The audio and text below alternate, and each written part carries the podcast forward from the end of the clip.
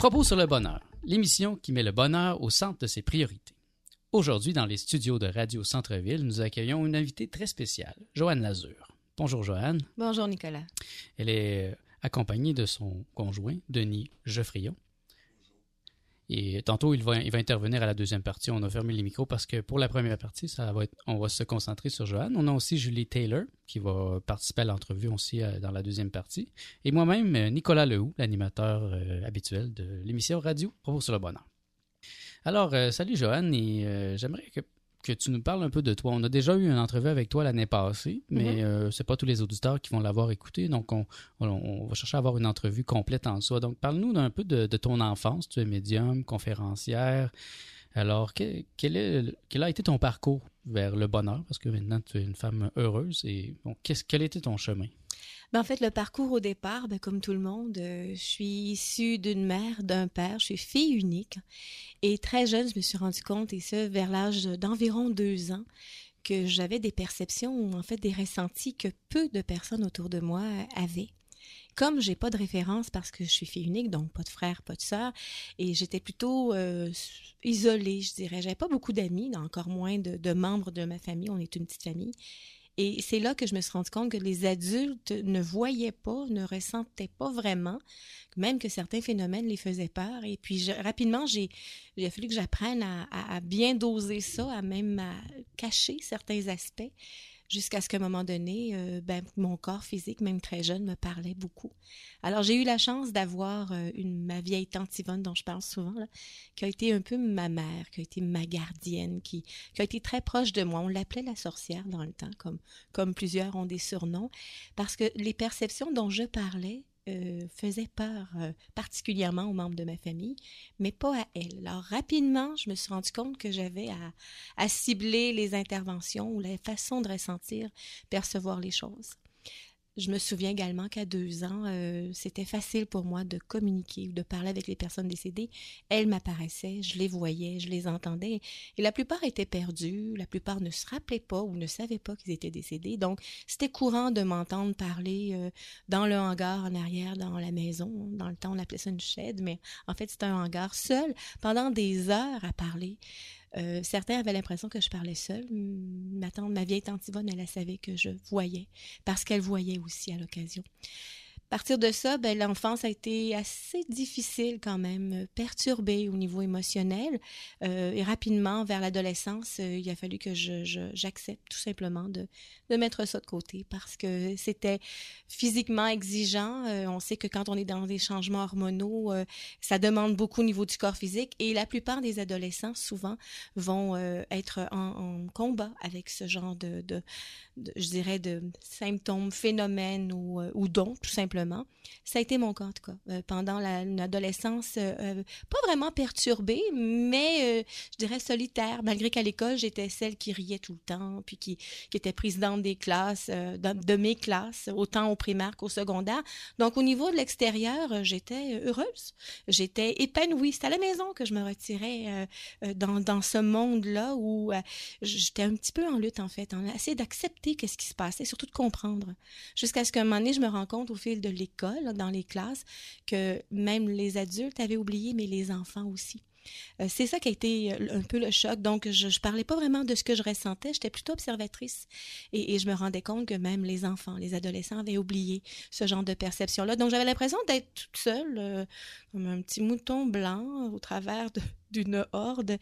ça a été pas vraiment troublant, c'était pas paniquant, mais en fait, surtout, je dirais, différent. J'étais très concernée à savoir est-ce que je suis normale? Est-ce que c'est normal d'avoir ce genre de ressenti-là? Parce que j'avais pas d'autres, euh, je dirais, d'autres informations, d'autres exemples. C'est plutôt ça que je cherchais comme mot. partir de ça, ben, honnêtement, c'est vers l'âge de 19 ans là, que ma vie d'adulte a commencé. Je me suis mariée à l'âge de 19 ans et c'est là que quittant la maison, ben, j'ai, il y a eu une expansion de dons qui se sont mis en place et graduellement, euh, il a fallu que j'accepte et apprendre à vivre avec ça tout doucement. Et qu'est-ce que tu faisais à cette époque? Est-ce que tu avais déjà des projets d'écriture de livres ou... Euh, pas du tout. Non? Ah non, pas du tout. Le projet que j'avais, en fait, c'était euh, de pouvoir éventuellement fonder une famille. Pour moi, c'était une priorité. Je savais que quand j'allais avoir deux enfants, euh, j'allais rester à la maison pour pouvoir m'occuper des enfants ou une garderie parce que pour moi, c'est important d'offrir la base à mes enfants. J'étais en relation publique à ce moment-là. J'ai toujours été en audiovisuel, relation publique. Je faisais de la narration. J'avais vraiment un, travail extraordinaire euh, et j'aimais vraiment ça. Et finalement, la vie m'a amené ailleurs. Donc, euh, je me suis occupée des enfants et par la suite, là, c'est là que vers l'âge de plus de 30 ans que les vrais dons se sont réveillés de façon véritable. À partir de ça, j'ai commencé à... En fait, quand mon fils a eu... En fait, quand il est né, c'est là que j'ai commencé à, à suivre certains ateliers dans la croissance personnelle, en énergie, etc. Et là, j'ai commencé à me rendre compte que je me rappelais que ce que le professeur ou la personne qui animait les ateliers à ce moment-là euh, offrait comme enseignement, comme information, j'en avais besoin. J'avais besoin d'entendre ça parce que je me rappelais enfin ce que j'avais essayé de mettre de côté parce que ça perturbait trop. Euh, et, et, là, je me suis rendu compte que je n'étais pas seule que là, il y avait d'autres personnes qui pouvaient avoir ce même genre d'expérience-là. J'ai pas suivi grande formation dans ma vie, euh, quelques-unes, mais assez pour tout d'un coup me rappeler.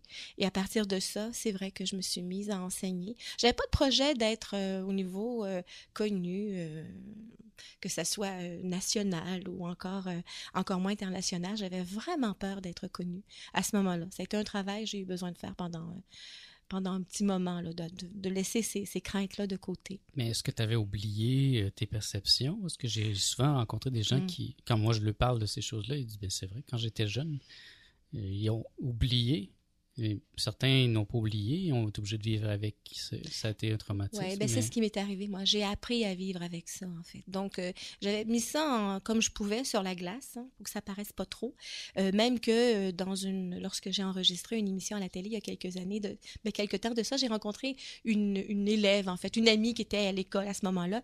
Toute surprise de me voir dans le studio d'enregistrement en disant, mais qu'est-ce que tu fais ici? Ben, je dis, parce que on enregistre sur moi, sur, sur ma vie, mais depuis quand tu vois les personnes décédées? J'en parlais Il y a personne qui savait ça parce que justement, j'avais comme pas une double vie, on s'entend, mais j'avais comme deux façons de d'agir. Donc dans la vie extérieure, dans la vie extérieure plutôt, ça paraissait pas. Je voyais, j'entendais, je ressentais, mais j'apprenais à me taire, à, vivre avec ça.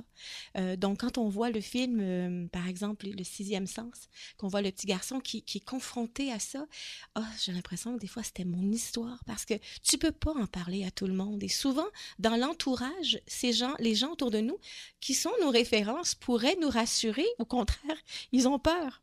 Alors, c'est là que ça devient troublant. C'est vraiment troublant. Et c'est une des raisons pour laquelle je, je, me fais un peu le devoir que quand certains parents ou quand certains enfants ou adolescents demandent de l'aide pour comprendre ce qui se passe, là, je comprends ce qu'ils vivent. Donc, pour moi, c'est important de pouvoir démystifier et rendre ça simple. Et je pense que c'est important parce que je vois ma sœur qui est aussi une médium assez forte, puis elle, n'a pas eu de support lorsqu'elle était jeune. Elle voyait des choses dans sa chambre. Elle pensait que c'était des rêves, euh, des cauchemars. ma mère avait peur de ça. Mais aujourd'hui, elle, elle a des enfants, ils ont sont tous des pouvoirs, mais quand ils ont quelque chose, elle, elle voit. Donc, elle peut les rassurer, ils se sentent compris. Je crois que quand il y a un, quand il y a un trou dans une génération, c'est un vrai problème parce que la médiumnité se passe en général de mère en, vers l'enfant. Donc, si toi, tu es très médium, ta mère, elle l'est. Mais pourquoi il y a comme une coupure à un certain point? C'est de la peur souvent? Ah, ce sont pas, je dirais pas la peur, je dirais les peurs. Les peurs. Avec un grand P parce que souvent on n'est pas capable de nommer ce que c'est, mais c'est tellement viscéral. Euh, et, bon, on est d'accord que c'est souvent des passages de d'autres vies là, qui nous traumatisent. Puis évidemment, les peurs, ça se transmet, on le sait. Et, on oublie souvent que lorsque certaines personnes décédées rentrent en contact, quand on, est jeune ou adolescent ou adulte, on se rend pas compte et on oublie souvent que l'émotion qui nous habite, ben, c'est l'émotion que la personne décédée vit. Quand on est capable de faire cette référence-là, quand on est capable de réaliser que ce que l'on ressent qui nous fait peur, c'est pas notre peur, mais plutôt celle de la personne décédée, ça vient tout relativiser les choses et c'est une réalité. Quand j'ai compris ça, mais ça m'a pris des années, c'est ça qui arrive. Alors, ce qui fait que tu as raison, quand il y a une référence autour, que ce soit des personnes de la même famille ou des amis, peu importe, à qui on peut apporter une forme de confiance, ben, c'est gagnant, la formule est gagnante. Merci, Joanne. On, va conclure cette première partie. On va faire une, pause avec une chanson de Les Trois Petits Cochons qui s'appelle Le Bonheur. Puis on revient tout de suite après la pause avec euh, un, thème plutôt proche d'aujourd'hui, tes, tes, projets. Euh, tu as beaucoup de projets, beaucoup d'informations, de conférences. Alors, on va en parler après la pause. C'est gentil, merci.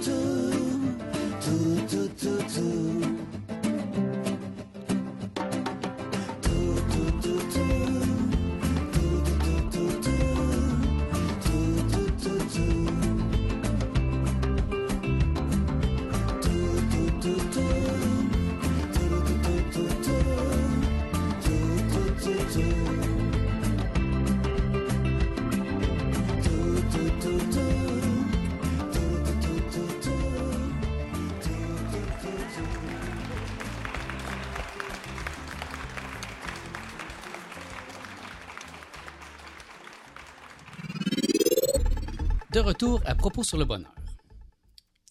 Aujourd'hui, notre invité spécial est Joanne Lazure. Alors, Joanne Lazure, dans cette première partie, tu vas parler. Euh, dans la première partie, tu as parlé de, toi. Maintenant, parlons un peu de, tes projets. quels sont tes nouveaux projets? Il y a eu des gros changements dans ta vie depuis un an. Alors, parle-nous de ça. Ben en fait, avant, j'avais un pied à terre précis à un endroit, euh, fait, dans ma vie en général depuis plus de 12 ans maintenant. Et là, la vie m'a amené à, à élaborer un peu plus euh, je dirais plus largement en tant que tel. Alors euh, oui, j'ai toujours fait des ateliers, des conférences, à un point précis à Laval en tant que tel. Maintenant, je voyage et me promène un petit peu partout. Donc, euh, il y a des conférences euh, principalement sur le bonheur, oui, l'heure d'être heureux, qui est le titre du livre que j'ai écrit il y a quelques mois de ça. l'heure d'être heureux s'annonce être comme l'heure actuellement de prendre sa vie en main. C'est important, ça. Et, c'est un peu ce que je veux nommer dans les conférences en tant que telles, les prochains ateliers. C'est sûr que je, bon, une spécialité de, de pouvoir parler de la mort ou la naissance d'un nouveau monde, de, cette nouvelle réalité-là, de, de démystifier ce qui arrive avec, euh, bon, contact avec les personnes décédées. On, vit tous euh, dans la vie quotidienne des, des décès de personnes ou des, ou des présences. On ne sait pas trop toujours quoi faire avec ça. Donc, ce qui fait que je me propose de, ben, de répondre aux questions. Je me rends compte que les gens ont besoin d'en parler. Ils ont besoin de réponses en tant que telles. Donc, au travers des conférences et des ateliers, par exemple, euh, initiation à la médiumté, dans un but de s'initier aux, aux cinq dons de l'esprit, être médium, je réponds toujours que euh, oui, je suis conférencière. Euh, bon, je, je, suis auteur, je suis médium aussi. J'aime pas tellement les titres euh, parce qu'au fond, on est tous des médiums. On a tous des différentes facultés, des perceptions. Donc, être un médium, ça c'est important, j'insiste, ce n'est pas juste la faculté de parler aux personnes décédées. Être un médium, c'est entendre, c'est ressentir, c'est percevoir, c'est écouter ce que la vie a à nous transmettre également, puis éventuellement apporter un élément de guérison pour soi et peut-être apporter également un élément de guérison aux autres, que ce soit avec des soins énergétiques, etc. Donc, ce que je me propose dans les prochains mois, c'est donc euh, des ateliers de guérison spirituelle. Évidemment, je continue à enseigner le Reiki, et ça depuis déjà 17 ans que, j'enseigne cette technique-là, qui pour moi est une philosophie. On va bien au-delà des techniques de Reiki. C'est dans un but de prendre soin de soi, mais aussi d'être à l'écoute de ce qui se passe dans notre corps. Notre corps est là pour nous parler. Et, et je dirais que la phrase clé que j'aime bien répéter actuellement, c'est si un jour on veut être un défunt heureux, on va commencer par être un vivant heureux. Et là, tout part de ça. Et, c'est ce que je me propose, donc, euh, entre autres, dans un livre qui est en train de commencer, là, les, les idées fusionnent, là, je commence à prendre des notes, donc ça, c'est signe qu'il y en a un ah qui s'en vient, très prochainement. Oui, un, je dirais le premier recueil, et c'est en fait le premier livre, c'est un recueil de visualisation qui est dans un but de, si on veut que les choses, que les choses changent, c'est-à-dire que si on veut que les choses changent à l'extérieur de soi, on va commencer par les changer à l'intérieur. Et ça, c'est ce que ça propose. Maintenant, le deuxième volume qui s'en vient, en fait, euh, c'est plutôt dans un but de, je dirais, de donner des, conseils, un manuel pratique de comment on fait pour ressentir les présences des personnes décédées. Qu'est-ce qu'on fait avec ça également? Et avec plusieurs exemples de ce que j'ai vécu euh, dans mon parcours depuis ces dernières années, euh, des choses que j'ai parlé en conférence, en certains ateliers, mais d'autres qui, même moi, j'avais oublié, mais qui commencent à me revenir tranquillement. Donc, donc, il y a, il y a je dirais, un défi, mais il y a aussi un besoin dans tout ça. Et ça, ben, j'accepte d'être le porte-parole, effectivement. Et tu as aussi euh, mis, plusieurs autres cordes à ton arc. J'ai vu sur ton site que, c'est moi qui fais d'ailleurs. Et c'est oui dans le fond, j'ai vu euh, que tu offrais le neurocoaching maintenant. Euh, qu'est-ce que c'est le ben, En fait, euh, le neurocoaching, ça fait déjà plusieurs années là, que j'ai eu cette formation, que j'enseigne cette formation-là, que ce soit en groupe ou en privé. neuro veut dire neurone, coaching veut dire guidance, en fait. Donc, je dis souvent aux gens, le neurocoaching, c'est l'art d'apprendre à voyager à l'intérieur de soi. on dit qu'on a toutes les réponses à l'intérieur de soi, c'est vrai. On doit juste apprendre, savoir où est-ce qu'on doit aller là-dedans. Et, ce que je trouve intéressant, c'est que pour moi, le neurocoaching, personnellement, a été, je dirais, la porte qui a été ouverte pour moi pour faire la paix avec les combats que j'avais avec certaines, facultés, perceptions, avec certains dons. Et pour moi, ça a tellement été une formule gagnante que je me suis rendu compte qu'au moment où on faisait, euh, bon, ce qu'on appelle des focus, donc la guidance pour aider les gens à voyager à l'intérieur d'eux-mêmes, je me rendais compte que c'est ce que je faisais lorsque j'étais en état de transe et que j'enseignais ou avec euh, méditation et visualisation. En fait, c'est les mêmes endroits, sauf que là, je le faisais de façon consciente. Donc, ça t'a aidé à rationaliser ce qui était abstrait? Ça m'a appris surtout à, comprendre, parce qu'on est d'accord qu'on a un aspect mental, donc c'est important de comprendre. Quand on comprend, on dirait que les choses se placent. Mais c'est pas juste d'apprendre et de comprendre, c'est de savoir. Et quand on sait que on, voyage à l'intérieur de soi, que l'on voit des images, quand on prend conscience par nous-mêmes, quelqu'un a beau nous le dire, quand la personne le fait ou le sent ou en prend conscience par elle-même, ça reste. Et c'est ça qui est important. Alors euh, oui, je fais ça depuis plusieurs années euh, et en privé, particulièrement en groupe également. En groupe, euh, j'enseigne avec Denis. On est tous les deux dans, dans ces formations-là. Donc oui, on le fait de façon sur une base régulière pour l'instant. Et à travers toutes ces activités, est-ce que tu trouves encore le temps de faire de la guérison? Tu m'avais déjà dit que c'était important pour toi, que si tu le faisais pas, tu commençais à avoir de la douleur dans les mains. Effectivement, mes mains commencent à piquer à ce moment-là. Mes mains sont toujours aussi chaudes. Là. Ça, c'est, même que des fois, je suis obligée en par exemple, pendant un souper entre amis, là, je, je, demande que quelqu'un ait grâce. si je peux toucher quelqu'un, parce que mes mains sont hyper bouillantes, puis j'ai vraiment besoin de dégager ça. Mais je me rends compte de plus en plus que les gens ont besoin d'être touchés, c'est vrai, mais ils ont surtout besoin de parler, d'être entendus, de savoir ce qui se passe. Et ça, ben, c'est ma corde, c'est ce que j'aime faire. Alors, c'est la raison pour laquelle je fais moins, euh, de, de j'en fais même pas beaucoup, en quelque part, des rencontres individuelles. C'est plus en groupe, parce que justement, il y a une dynamique qui se fait. Et quand on parle à une personne, on parle également à plusieurs autres personnes. Et, ça, ben, c'est important de, de pouvoir, euh, j'appelle toujours ça livrer la marchandise, en fait. Donc, tu avais commencé, euh, quand tu as commencé à, offrir tes services, tu as commencé par quoi faire? De la médiumnité en tant que telle ou tu faisais de la, la guérison avant de faire des conférences? Oui, au tout, tout début, je dirais que pour me dégêner, en fait, ce que je faisais, c'est qu'une amie m'avait offert un jeu de tarot. Euh, euh, Yael Didier, écoute, ça fait plus de 25 ans de ça. Et, et euh, je, je le regardais, puis à ma grande surprise, je savais des choses. J'étais capable de dire des choses. Je voyais des choses. Pourtant, c'était un jeu de tarot, là, mais vraiment pas un jeu de tarot conventionnel. Et, et, je faisais des consultations comme ça et je, je demandais aux gens, est-ce que je peux vous toucher après? Parce que pour moi, ça me faisait du bien, mais surtout, j'avais l'impression que c'est ça que je devais faire. Et euh, j'ai fait ça pendant quelques années euh, en demandant aux gens euh, merci de, venir chez moi et de m'offrir l'opportunité de, vous faire quelque chose. je cherchais même pas, j'avais juste besoin de, de travailler là-dedans, de, de, me ressourcer là-dedans. Puis par la suite, ben, la confiance a gagné. Et tu avais quel âge à cette époque?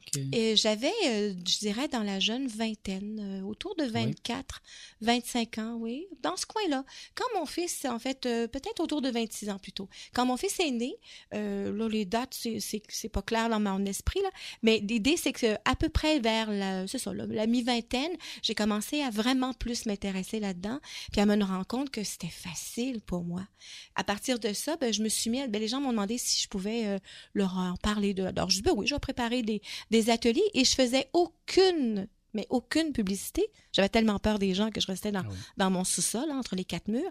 Et je me suis jamais posé la question d'où venaient les gens. C'est comme naturel que les gens venaient chez moi. Et il y avait toutes les semaines quelqu'un. Il y avait des quelqu'un, en fait, une dizaine, douzaine, quinzaine de personnes quelquefois. Et, et je me suis jamais posé la question d'où ils viennent. C'était comme naturel. Et c'est avec du recul, 10, 15 années plus tard, que je fais comme, mais les gens étaient comme attirés. Donc, évidemment, j'étais à l'école à ce moment-là, hein, à l'apprentissage de, d'enseignement. et, et, pour moi, je me rends compte que lorsque je l'enseigne, ben, je m'en rappelle. Et je l'intègre. C'est la raison pour laquelle j'ai autant besoin de parler. Écrire, communiquer, mais de parler, pour moi, c'est important. Et, et, je me rends compte que certaines personnes ont besoin de parler et d'être écoutées, d'être entendues, euh, qu'elles soient vivantes ou vivantes dans l'autre dimension. Ça, le parler, c'est l'interface qu'on utilise ici sur, la Terre, euh, parce que sinon, euh, je crois que dans d'autres réalités, on, on, se parle simplement par télépathie. Par le langage du cœur, c'est vrai. Mais sur la Terre, je crois que c'est aussi un des grands problèmes, la communication. On ne sait pas comment parler, on ne sait pas On, on a tellement de langage. C'est la tour de Babel, en fait. hein. Oui. Et moi, pour moi, c'est une des raisons pourquoi j'étudie la philosophie, c'est d'apprendre à parler, justement, à nommer les choses. Euh, Ça m'a beaucoup aidé, moi, de C'est la base de toute guérison, hein, on s'entend. créer un langage commun, sinon on se comprend pas. Exact. Et c'est souvent le, dans- le- le problème des, des gens qui ont des dons. Ils ne savent pas dire, savent pas dire les choses, alors ça reste flou et ils sont eux-mêmes flous. Ben oui, parce qu'on peut pas être clair et dire les choses clairement quand au départ, c'est nébuleux à l'intérieur de soi. Donc, on se doit de faire à un moment donné un, un dégagement pour que, être en mesure de nommer, puis éventuellement, ben, on est capable de s'exprimer. Donc, on va prendre une pause encore. On Oui. va euh, écouter une chanson de Yellow Molo qui s'appelle Le bonheur dans une fleur. Puis, on revient après la pause avec Denis et euh, Julie. On sait qu'on on va poser d'autres questions. On va faire intervenir Denis un peu. Bien sûr. Le sourire me vient jusqu'au lendemain. Là, je veux plus rien manquer. Je veux tout vivre en entier. Plus de chance. Hmm. J'arrive d'avance. je laisse aller la vie en avant de moi. C'est jusqu'à cette heure, mon bonheur peut se retrouver dans une fleur. De te voir de temps en temps peut me faire sourire comme un enfant. J'ai réussi à me contenter juste à penser que j'ai pas trop mal tourné. Tant que tu bleu d'un nuage, c'est comme le soleil à la plage. Je me laisse porter par la vague. Ris tous les gags. L'eau coule sous les monts. Je me dirige en amont. Je suis présent. Hmm, Beaucoup plus qu'avant. C'est jusqu'à cette heure, mon bonheur peut se retrouver dans une fleur. Voir de temps en temps peut me faire sourire comme un enfant. J'ai réussi à me contenter juste à penser que j'ai pas trop mal tourné.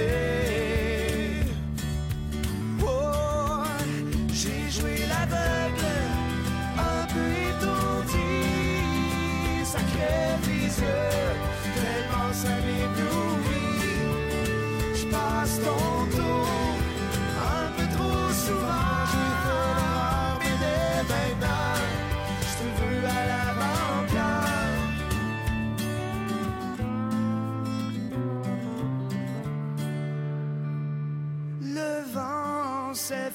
De me guider vers la sérénité. Peu importe la préface, ton rôle aura toujours sa place. Les épines sur ma peau sont ta fleur de repos. C'est jusqu'à cette heure mon bonheur peut se retrouver dans une fleur.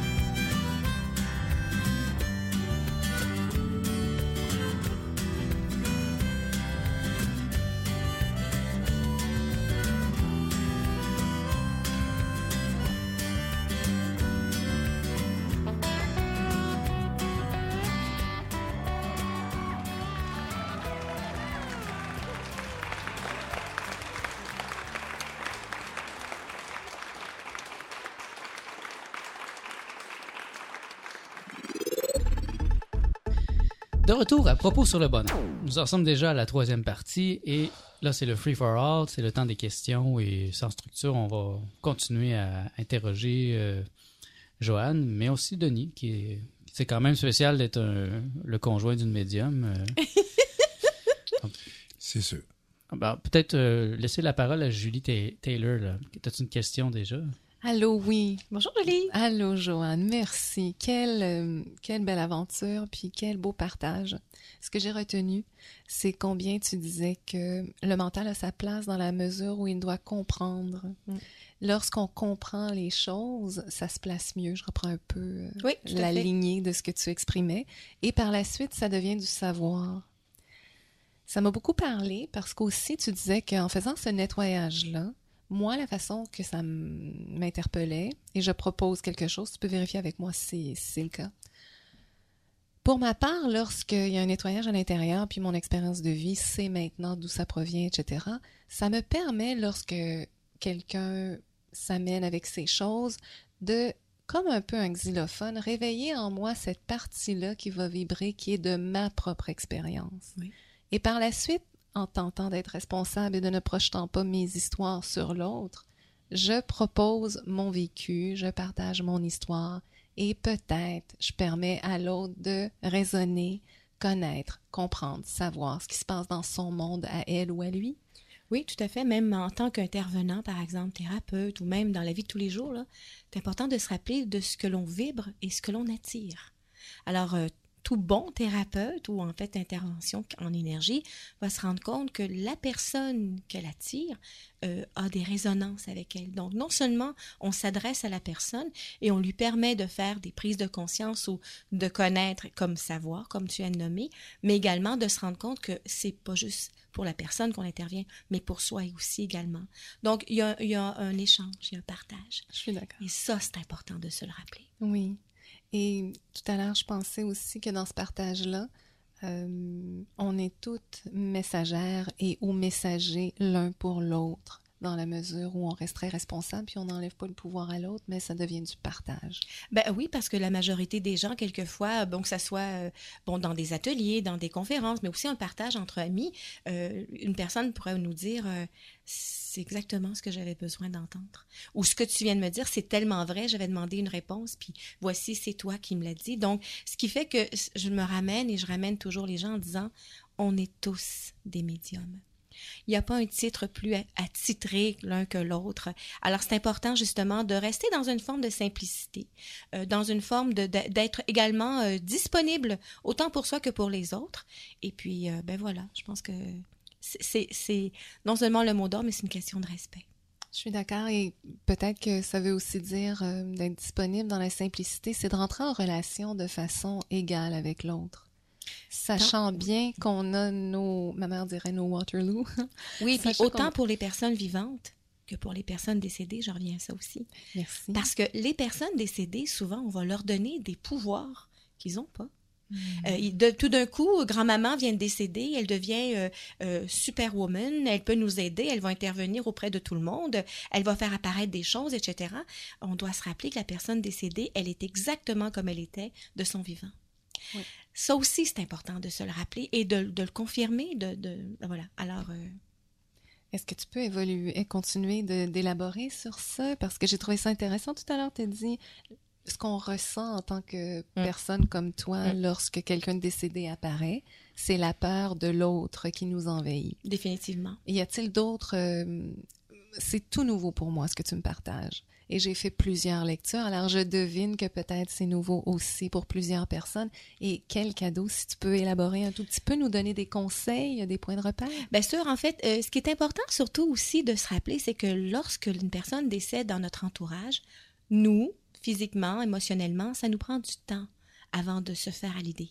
Il y a l'émotion, il y a la rage, des fois la colère, le déni, bon, il y a la réaction émotionnelle qui est présente. Puis, veut ou veut, pas, ou tôt ou tard, il faut faire la paix avec cet événement-là. La personne n'est plus là et ça nous prend un temps de réaction.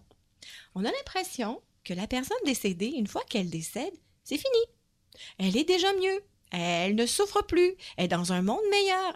attention là, la personne décédée a aussi son moment de réaction. Et ça peut durer quelques jours, quelques heures, ça peut durer quelques mois, des années, ça peut même durer des dizaines d'années. Alors, c'est important aussi de se le rappeler. Donc, à partir du moment où, si nous, on est heureux, et qu'on fait des prises de conscience, qu'on se dégage de certains schémas familiaux, non seulement on s'aide, mais on aide également les personnes qui éventuellement sont décédées, qui continuent et poursuivent leur chemin, leur cheminement. Et, souvent, euh, les gens, quand ils me disent, mais, j'aimerais ça rencontrer une médium pour parler à telle personne décédée, je leur dis toujours, écoutez, moi je m'occupe des vivants. Vous, si vous voulez absolument parler à une personne décédée, il faudrait peut-être s'arrêter quelques instants pour savoir pourquoi quelles sont les raisons pour lesquelles vous voulez parler à la personne décédée? Vous voulez savoir où est-ce qu'elle est rendue, qu'est-ce qu'elle fait? C'est très légitime, mais si on s'arrête quelques instants pour aller un petit peu plus loin et voir quels sont vos besoins par rapport au fait que vous voulez parler à une personne décédée.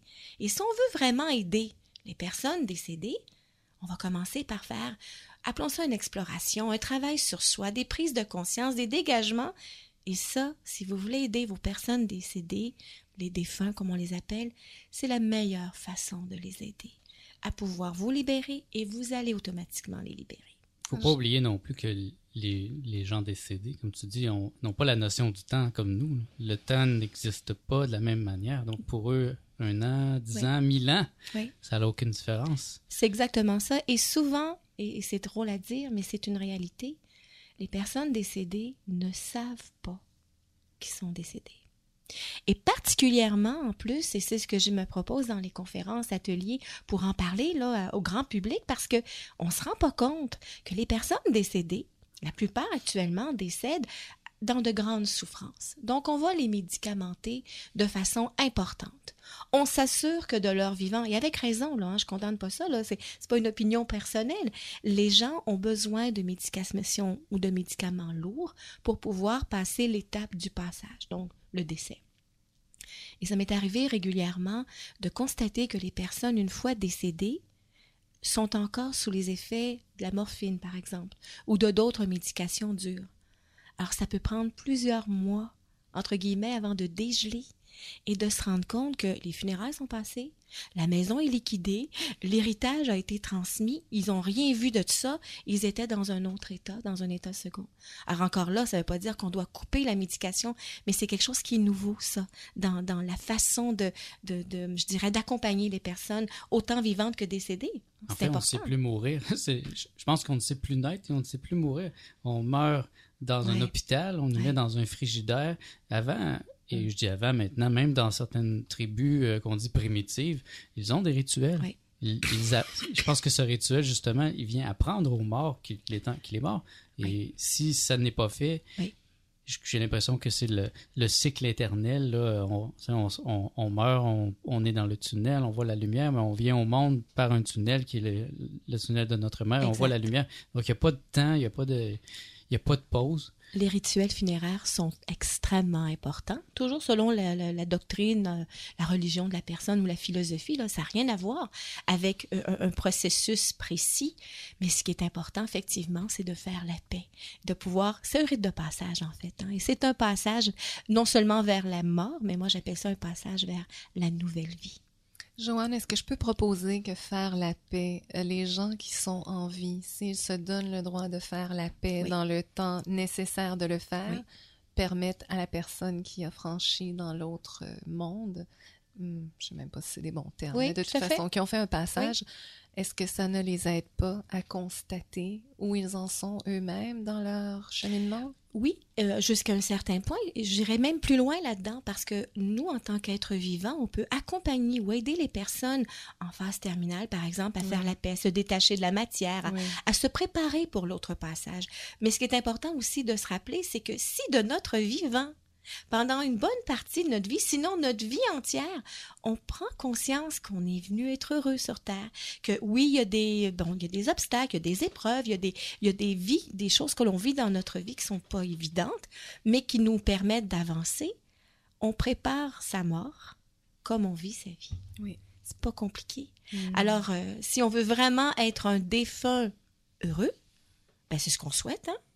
avoir le paradis à la fin de ses jours, mais on va cesser de vivre un enfer sur Terre, on va se rappeler qu'on est venu vivre un paradis. Oui. C'est une question que je pose souvent aux gens. Crois-tu donc que tu vis? On Ouais. croit vivre, mais je crois que la majorité des êtres humains sont, sont des endormis. Donc, bien sûr qu'ils sont endormis à leur mort. Oui, c'est ça. Alors, ils ont l'impression de vivre, mais encore là, on a tous passé par des étapes comme ça, tôt ou tard. Alors, euh, euh, éventuellement, on apprend. Et, et on apprend aussi où on montre par l'exemple.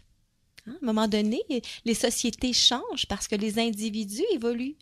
Donc, c'est quand même relativement une bonne nouvelle. Et regardons les, les, les changements qui sont présents, qui sont là, qui sont quand même encourageants. Donc, de vivre une vie très, très intègre peut nous faire traverser euh, ce passage-là mieux. Ah, définitivement, il y a des Mm. morts heureux. Hein? Il y a des gens qui viennent, qui viennent quelquefois juste dire merci. Mm. Euh, Dis-leur que je suis tellement bien. Euh, C'est eux autres qui sont à plaindre en tant que tels à quelques reprises. Il y a des beaux passages. Il y a des choses qui sont difficiles quelquefois, mais en réalité, euh, fait pas toujours soleil, on s'entend. hein. Il y a des pluies, il y a des orages quelquefois, mais dans la vie de tous les jours aussi. Mm. Denis, euh, je- tant qu'à t'avoir ici, j'aimerais bien avoir un peu ton point de vue. Peut-être tu es neurocoach aussi, donc tu, euh, comment, comment vous faites euh, l'entraînement? C'est un, enseignement que vous faites présentement, neurocoaching? Oui, c'est un enseignement qu'on a, qu'on a appris il y a, il y a plusieurs années. Cet enseignement-là permet aux gens d'aller voy- voyager à l'intérieur d'eux. C'est une méthode qu'ils apprennent graduellement. Et cette méthode-là leur permet de, relativiser et de, se positionner par rapport à ce qu'ils vivent vraiment et de, de, de plus en plus le comprendre. Euh, c'est euh, une méthode qui est euh, assez rapide, c'est assez dynamique et les gens se voient changer eux-mêmes parce que les, notions, euh, au fur et à mesure qu'ils rentrent, au début, ça semble très nébuleux. Euh, disons que le principe euh, moteur de, tout ça, c'est que c'est le mental n'est pas sollicité. Donc, il y a beaucoup de visualisation. Donc, le mental est comme mis à côté. C'est plus au niveau du cœur et du ressenti que ça va se travailler. Donc, les gens sont au, bas- au prime abord un petit peu dépaysés. Mais après ça, ça se place. Le principe est compris. C'est la, la dynamique euh, est comme partie, engra- engrangée. Est-ce que, par curiosité, est-ce que vous pourriez euh, me partager qu'est-ce que ça donne un- une séance de neuro Neurocoaching. coaching? Grosso modo, là, sans aller dans les détails. Une séance, bon, on fait souvent des séances en groupe, hein, ce qui fait qu'en groupe, on n'est pas aussi précis qu'avec euh, si on fait du, du privé. Mhm. Euh, en groupe, on, on amène les notions, puis on, on fait toujours des retours. On explique, on, on amène les notions, on explique pour le mental, mais souvent les gens sont dans le euh, est-ce que c'est correct que je vois ça? Est-ce que c'est correct que je vois ça? C'est- normal, ça, ça revient. Euh, dans le privé, on va plus aller euh, sur des, des- On peut cibler des choses beaucoup plus précisément. Bon, moi, je veux régler tel type de problème. Bon, ben, OK, bon, on va faire ça de telle façon. Puis on explique et on va beaucoup plus rapidement que, que en groupe, mais c'est sûr que ça, ça prend le, le temps. C'est une formation qui est quand même sur un an. C'est c'est un engagement euh, que la personne a envers elle-même. D'accord. En fait, techniquement, on, on, on voit dans des, on explique le- l'enseignement dans le tel. Bon, qu'est-ce que voici le, le point source qu'on appelle en fait euh, pour aller à l'intérieur de, à l'intérieur de soi. On voyage pas à l'extérieur que dans ces ondes cérébrales. On explique un peu la topographie et puis euh, on guide les gens tout simplement en groupe et les gens voient alors ce qu'ils voient. Évidemment, ils ne parlent pas au fur et à mesure. hein. Ils intègrent tout ça. Quand ils sont de retour, ils prennent des notes et on partage. Donc, il n'y a jamais rien de pas correct en quelque part. C'est tout, tout est toujours correct. Et, et, euh, c'est intéressant de voir que ça établit le dialogue à l'intérieur de soi. Donc, quand on est capable d'établir un dialogue à l'intérieur de soi, on est capable d'établir un dialogue avec notre monde extérieur, puis communiquer. Hmm. Tu es allé euh, récemment, euh, ben vous êtes allé, parce que moi, je sens quand je regarde les photos de tes voyages euh, de ressourcement, tu es toujours là, Denis. Mm. Donc, vous, vous faites beaucoup de types de voyages comme ça où vous offrez un, un suivi euh, sur place. Comment ça se passe, ce type de voyage? Mais principalement, c'est à Caillou Coco, à Cuba, en fait, euh, où on- ce qu'on propose, ce sont des... euh, en fait, une, une semaine de ressourcement où on travaille le corps, l'âme et l'esprit.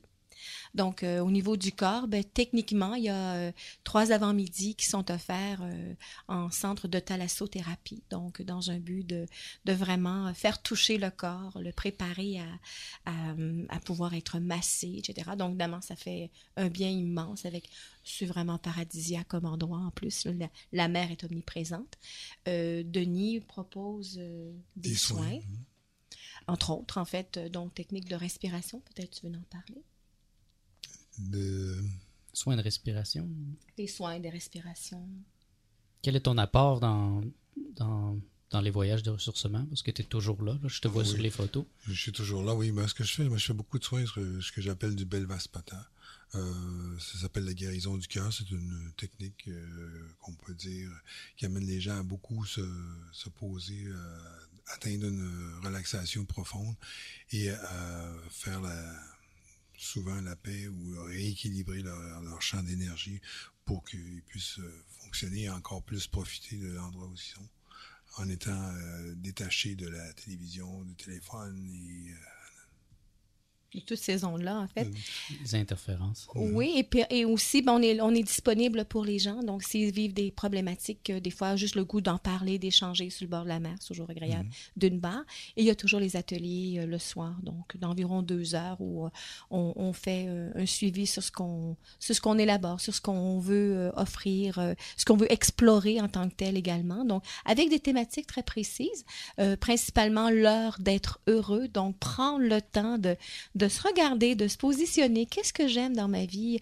Euh, Qu'est-ce que j'ai laissé envahir euh, ma vie en tant que telle pour pouvoir faire euh, éventuellement des changements? Puis on sait que quand on sort de l'extérieur de notre vie quotidienne et qu'on se ressource, quand on y retourne, il y a des habitudes qu'on n'a plus envie de, mettre en place et, de, et on- qu'on met de côté tout simplement. Donc, c'est le temps de, de, de se faire plaisir et de prendre soin de soi.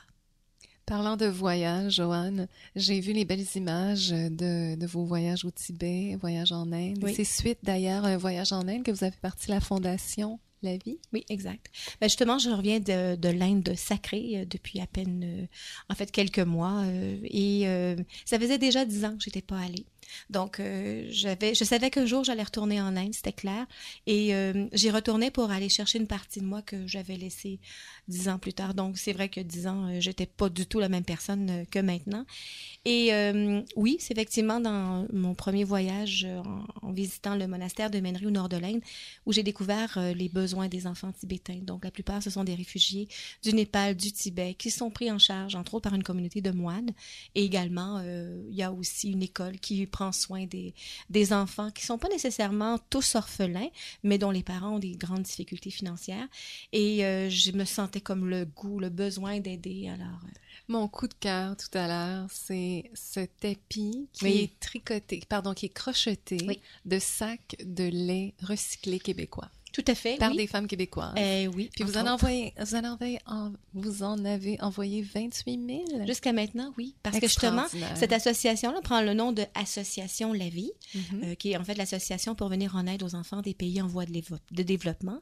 Et euh, au départ, on voulait aider principalement c'est les enfants euh, bon, de l'Inde et du Tibet. Puis finalement, ben, les projets sont arrivés un après l'autre et notre coup de cœur, effectivement, c'est de pouvoir offrir l'opportunité. Il y a plein d'enfants, d'ailleurs, on en a reçu... euh, avant de partir tantôt euh, une grande quantité. Donc, on parle de plusieurs milliers de sacs de lait. Donc, les CPE, les garderies, euh, les grands-mères qui en ramassent un peu partout. Et on est de concert avec le réseau des grands-mères tricoteuses du Québec qui, eux, effectivement, ou elles plutôt, nous crochettent des nattes. On en a envoyé plus de 80 maintenant là, en Afrique. Et comme on a manqué de doigts, et de crochets et on en avait une quantité astronomique. Donc, on les a envoyés effectivement par, on les a fait envoyer par conteneurs euh, en Afrique, principalement Burkina Faso, Niger et, le, et Guinée. Pour ceux qui ne sont pas en studio, euh, je vais vous décrire ça très rapidement. Ça a l'air deux pieds et demi par deux pieds et demi. En fait, c'est 3 par 4. Trois par quatre, Oui. merci. Oui. Puis ça a l'air de quelque chose qui a été fait sur un métier, mais beaucoup plus gros, Oui. parce que les languettes doivent faire environ un pouce de large. À peu près, oui, oui, un centimètre et demi à peu près. Puis j'ai ça m'a interpellée. Je me sentais messagère de ce petit, ce, ce bel objet-là. J'avais envie de dire, ben, les, les tapis qui sont envoyés probablement au Tibet, ça doit être insonorisant. Ah, pas insonorisant, c'est peut-être pas le mot, mais Isolant. isolant. Merci. oui. Parle-nous-en, s'il te plaît. Ben, en fait, c'est principalement envoyé en Afrique. Mhm. Euh, donc, Burkina Faso, Niger euh, et euh, Guinée. Et je dis un petit merci spécial à la Fondation Semafo qui nous offre l'opportunité de les envoyer par conteneur. Alors, c'est envoyé en Afrique. C'est dans un but de pouvoir placer les enfants, euh, non pas par terre, directement au sol, mais sur cette natte-là, qui pour nous, les Occidentaux, nous semble pas tout à fait confortable, mais en fait, le- elles le sont.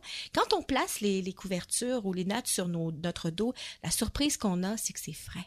On a l'impression que c'est lourd, oui, mais qu'on va avoir chaud. Non, non, c'est frais. Donc, le plastique des sacs de lait a été principalement fait pour conserver la fraîcheur du lait, ça va de soi. Il y a une odeur naturelle qui se dégage du plastique qui, euh, ben, heureusement, va euh, décourager les insectes et les Mhm. scorpions à, à s'approcher. Et ce qui est intéressant, c'est que c'est tout à fait euh, recyclable. Ça a une durée de vie de plusieurs années. On peut nettoyer à l'eau quand il y en a. C'est vraiment hyper pratique. Et pour avoir vu, ben, en fait, je, je me suis pas présentée en Afrique encore, mais j'ai eu la chance éventuellement. On a eu des commentaires des femmes qui ont reçu les 28 000 sacs avec des crochets, des ciseaux, etc. Et les femmes sont tellement remplies de joie et, et de gratitude parce qu'elles justement elles ont pas grand chose là-bas hein. et d'une part dans le sens qu'ils ont elles ont pas toute la matière première et elles se sont dit ben quand on va en avoir pour nous et nos familles on va pouvoir en vendre et ça va pouvoir nous faire des revenus pour justement aider notre famille donc des petits gestes des fois qui nous semblent tellement anodins Mm. mais qui rassemblent, et c'est ce que j'aime de ce projet-là, toutes les couches de la société, les enfants, les adolescents, les adultes, les grands-parents, les grands-mamans. C'est vraiment génial. C'est très beau, puis ça rejoint euh, l'Amérique du Nord, l'Afrique. Et une cause aussi qui est écologique en quelque sorte. Ben, Hein? D'ailleurs, puisqu'on parle de l'association La Vie, vous Oui. avez aussi d'autres activités. Une fois, une fois par mois, vous avez Reiki pour la vie, entre Oui. autres. Exact. Qu'est-ce qui se passe dans ces journées Ben, Reiki en pour la fait, vie? euh, c'est c'est une journée où euh, la majorité des membres de la vie sont des, des thérapeutes euh, en soins énergétiques. Et on a choisi de mettre Reiki euh, pour la vie, donc l'association. En fait, c'est un, soin qu'on offre de façon régulière. On est déjà rendu à notre sixième année, une fois par mois, où on invite les gens à pouvoir euh, un soin. Euh, c'est dans une grande salle. Il y a plusieurs tables qui sont présentes. Et il y a en principe deux thérapeutes ou deux, euh, je dirais, euh, thérapeutes en Reiki ou en énergie qui sont présents sur place, par personne, en fait, par table. Et ben, les gens ont l'opportunité de recevoir donc un soin d'une durée de 45 minutes pour un échange monétaire de 25 dollars ou plus. Et tous ces argents-là sont, sont ramassés à tous les mois et peuvent nous aider justement à pouvoir euh, offrir des argents, entre autres, bon, au monastère de Ménerie, euh, à un orphelinat que j'ai voyagé, visité il y a quelque temps euh, dans un voyage en Inde aussi, où les grands-mères tricoteuses m'avaient offert euh, une quantité astronomique de vêtements crochetés, tricotés, que j'ai amenés là-bas. Ça a été tellement extraordinaire de, de voir les yeux de ces enfants-là. Tout le monde, tous les voyageurs étaient touchés. Les enfants ont fait une parade de mode en plein été, parce qu'il fait chaud en Inde, là, hein. c'est c'est 35 degrés facile. Et les enfants voulaient plus enlever leurs vêtements parce que là, évidemment, c'était pour l'hiver. L'hiver, c'est plus frais là-bas. Euh, c'est des orphelins qui sont pris en charge par une femme extraordinaire. Si on savait que des petits gestes, c'est tellement... C'est pas nécessairement juste valorisant. On sait et on sent que ça fait une différence. Et ça, c'est important. Alors, euh, c'est en gros l'œuvre de, de la vie et également au niveau des, des argents que l'on ramasse, euh, on est euh, de plus en plus, euh, je dirais, concerné par l'eau aussi. Donc, euh, certains projets actuellement qui se mettent en place de façon plus précise avec l'organisme H2O, qui est une société québécoise, Human to Others.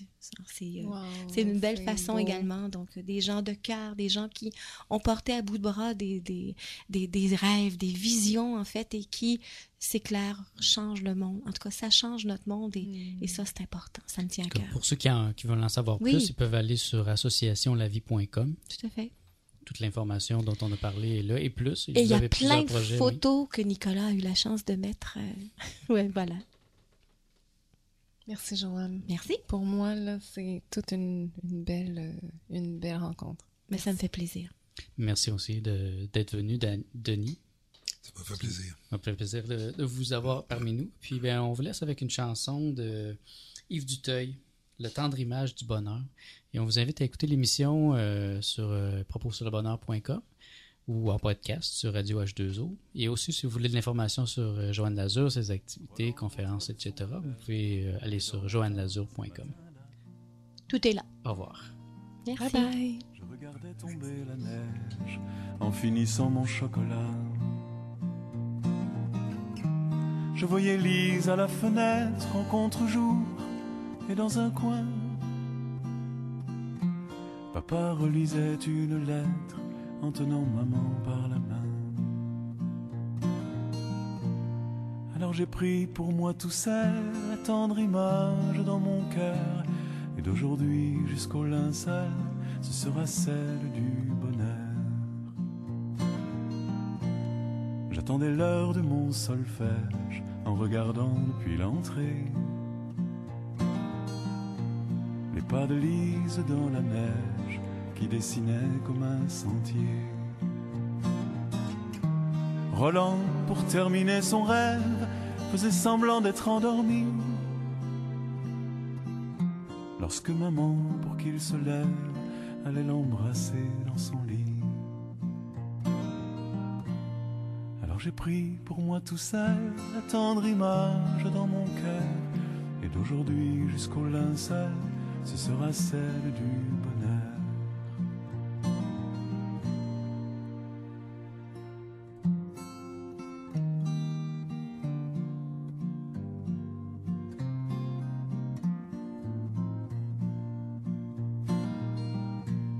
Le temps d'écrire quelques pages, il est passé quelques années. Sur le décor et les visages, puis maman s'en est allée. Lise vient dîner certains soirs, et Roland passe à l'occasion.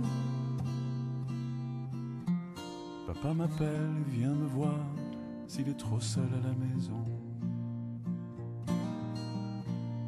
J'ai gardé pour moi tout seul la tendre image du bonheur, mais d'aujourd'hui jusqu'au linceul, elle me déchire